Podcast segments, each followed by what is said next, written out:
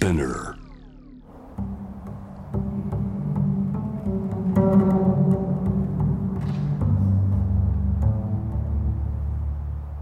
藤原信也新東京漂流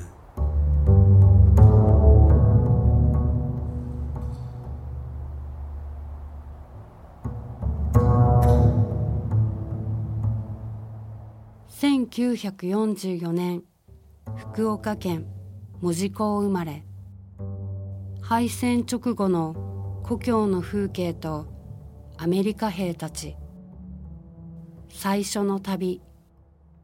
ガソリンの匂い。インド放浪。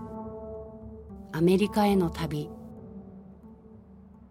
非接触時代の自然との接触。藤原信也ロングインタビュー。聞き手は文筆家五所純子。その3回目。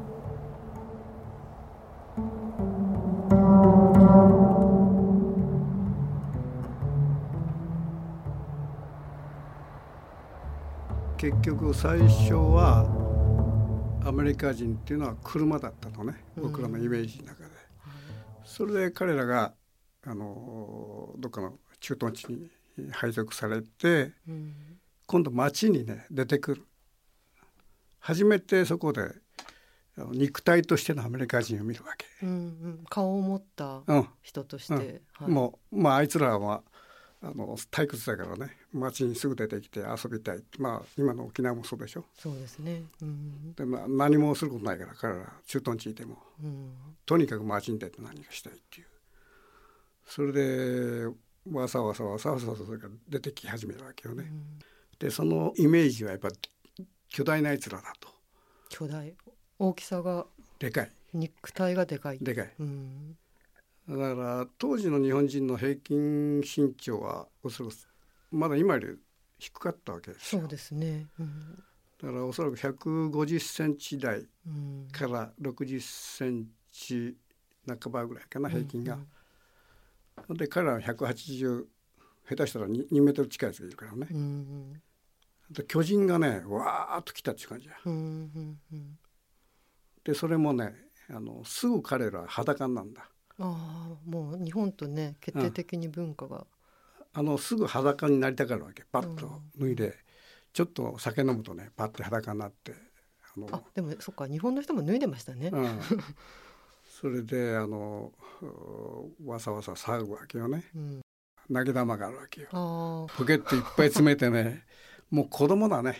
あの自愛同士がさこう足元投げ合ってワイワイワイワイこわってもうは跳ね上がったりして、ね、裸で火花散らしてたわけですそうそうそう。彼らからしたらその投げ玉っていうのはすごいエキゾチックなものだったんでしょうね。だろうね。初めて見たんだろう。うん。当然みみんな知らないでしょ？あなたも知らんでしょ、はい、知りませんでした。でそういうわけわからん花火があったわけ昔ね、でこれはバーンと投げるとパーンって破裂するってまあ危ない。結構ね、そうですね。藤原少年の目から見るとそういう裸で火花散らしてる彼らの姿がすごい幼稚に見えたわけですね。本当子供っぽく見えた、うん、実際子供だよ、うん、彼らは。あの GI っていうのは。うんそれは単に年齢が若いっていうことだけじゃなくてやっぱ感性があるしななんか自分とあんま変わんねえなみたいな感じだったよね。あのその行動形態。まあ当然お互いに投げ玉投げ合ってるわけだから。そうですね。で子供の俺たちも試合のとこ行ってバーンって足元投げた投げたりしてさお互いには、うん、なんかこう喜んでたからね。確かにあの兵士とあその進駐軍の兵士たちと子供って宙ぶらりになった時間をこういかに退屈しのぎで過ごすかっていうようなとこがある幼稚性とこうねそのなんていうんですかね浮いちゃった時間みたいのが共通してたのかもしれないですね。だからあの幼児性はね僕らとぴったりだったね。うん。ですぐ裸になりたがるのもやっぱり幼児性だよね、うんうん、彼らの。それともう一つはすぐ物をくれる。ああのチョコレートのイメージが。チョコレートチューインガム、うんうんうん、何かというとくれるんだよ。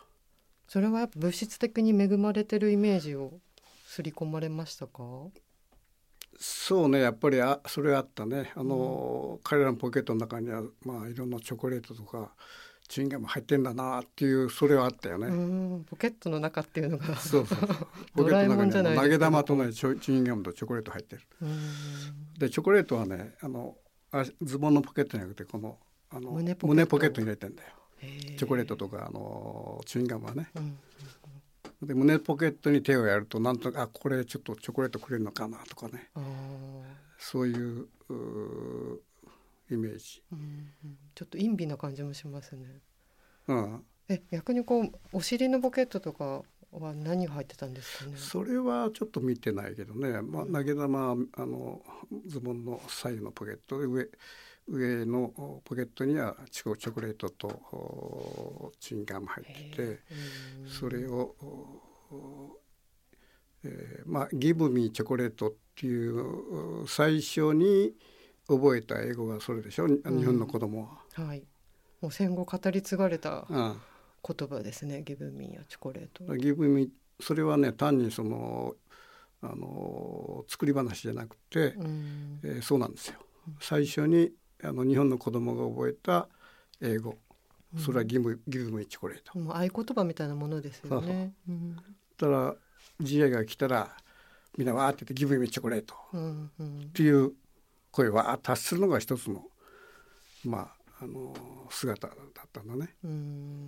そうするとまあまあ彼らはある意味ですごく気前がいい、うんうん、そういう意味ではね。あるもん全部くれたみたい。でくれるっていうことはおそらく彼らの目には敗戦国の、えー、食うや食わずの子供たちが寄ってきて自分に寄ってきてるというイメージだと思う。うんうん、それはそれ客観的に当然見てないから分かんないんだけど今考えるとね。でも想像はできますね、うん、その体育のがっしりした大きな人間に小さなこう痩せた子供たちがわーっと群がるわけですからね。で裸足の子多かったからね。うんうん、だから今はほらみんな靴な靴履くの当たり前でしょ、はい、で裸足の子ないったらこれなんだみたいに思っちゃうんだけど、うん、当時は裸足の子は普通だったの、うん、だから裸足かあるいはまあズックズックでもこう本当汚いズック履いてる、うん、から着てるもんもねあのまあ割ボロボロみたいな着てるわけよ。うんうん、物を買うてる子たちですからね、うん、人たちですもんね。だからそこからね日本は始まったわけよ。敗戦国で、えー、物を買うという子供がいた時代から始まってる。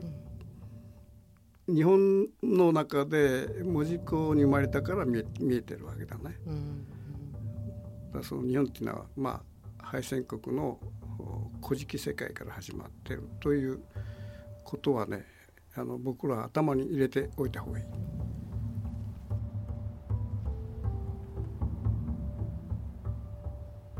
藤原信也新東京漂流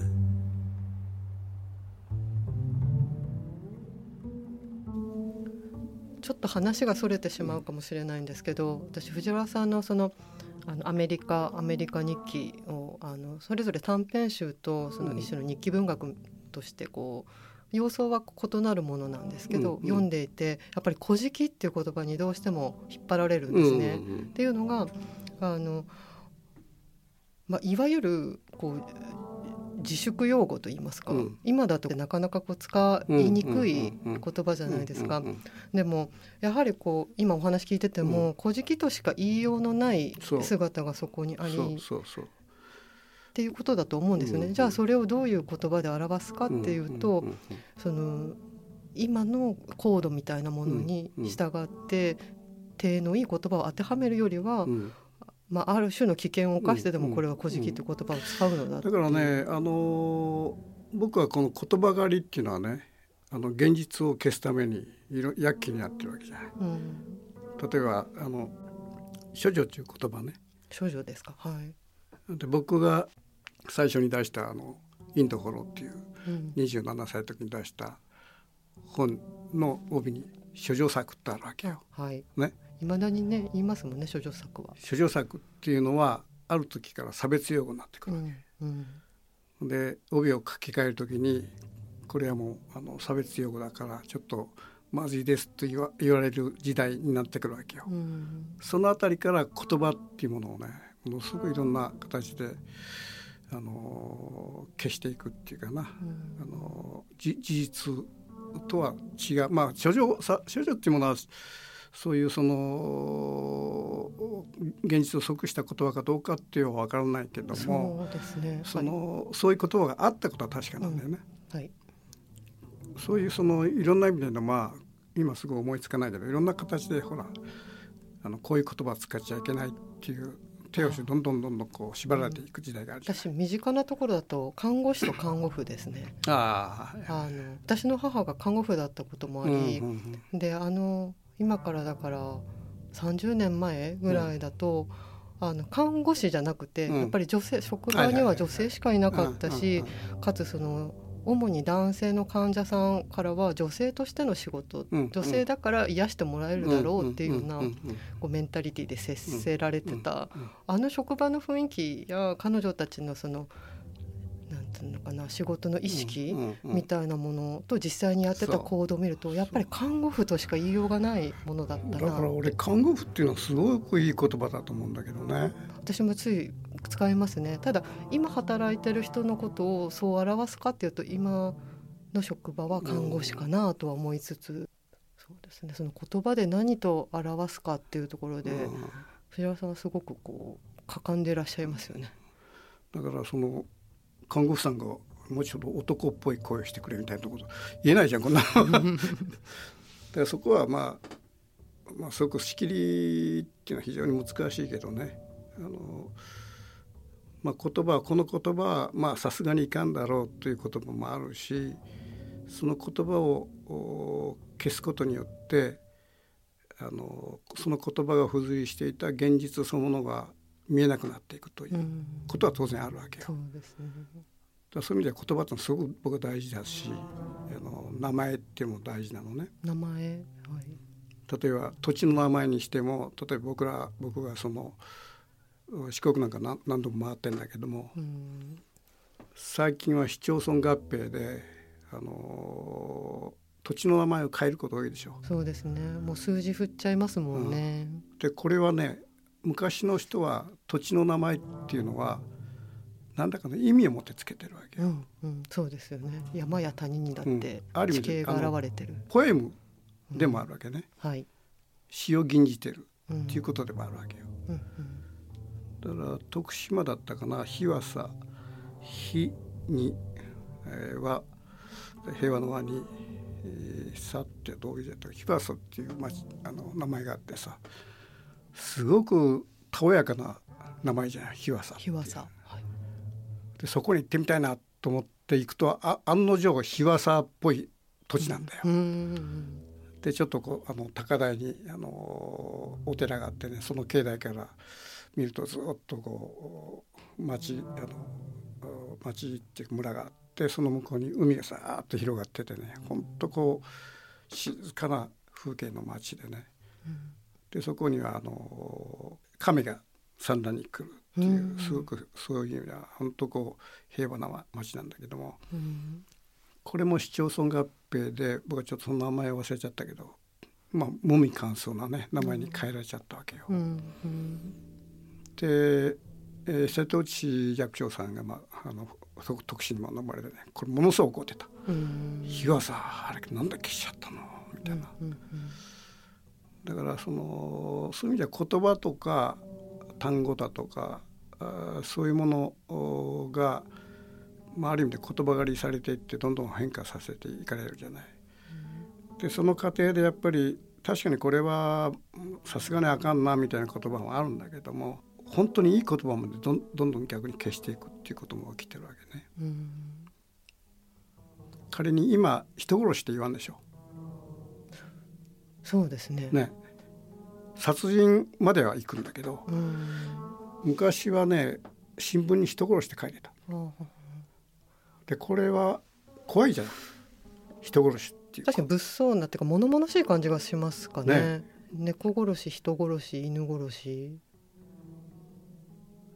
だからリアルリアルなんだよ昔の言葉っていうのは。ううんまあ、生々しいですよ生々しい。ね殺人犯っていうとこそうすでになんて法の中での判断が入ってるのである整理がされているっていうか人殺しだとこもそこにその人物の生々しさみたいなものがあるんですかね。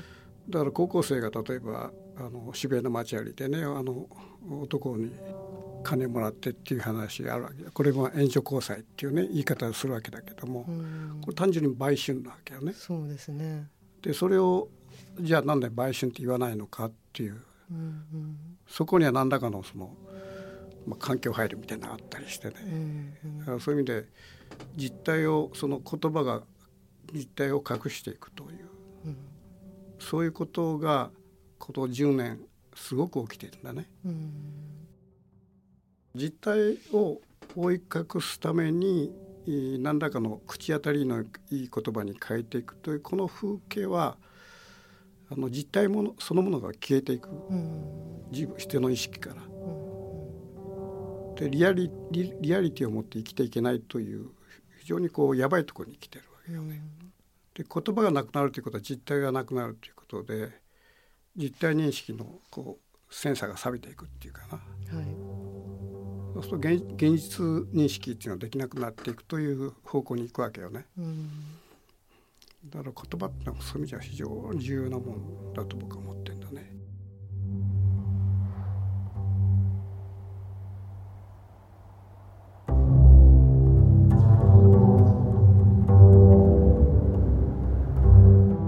文筆家五所淳子による藤原信也ロングインタビューは次回に続きます。藤原信也。新東京漂流。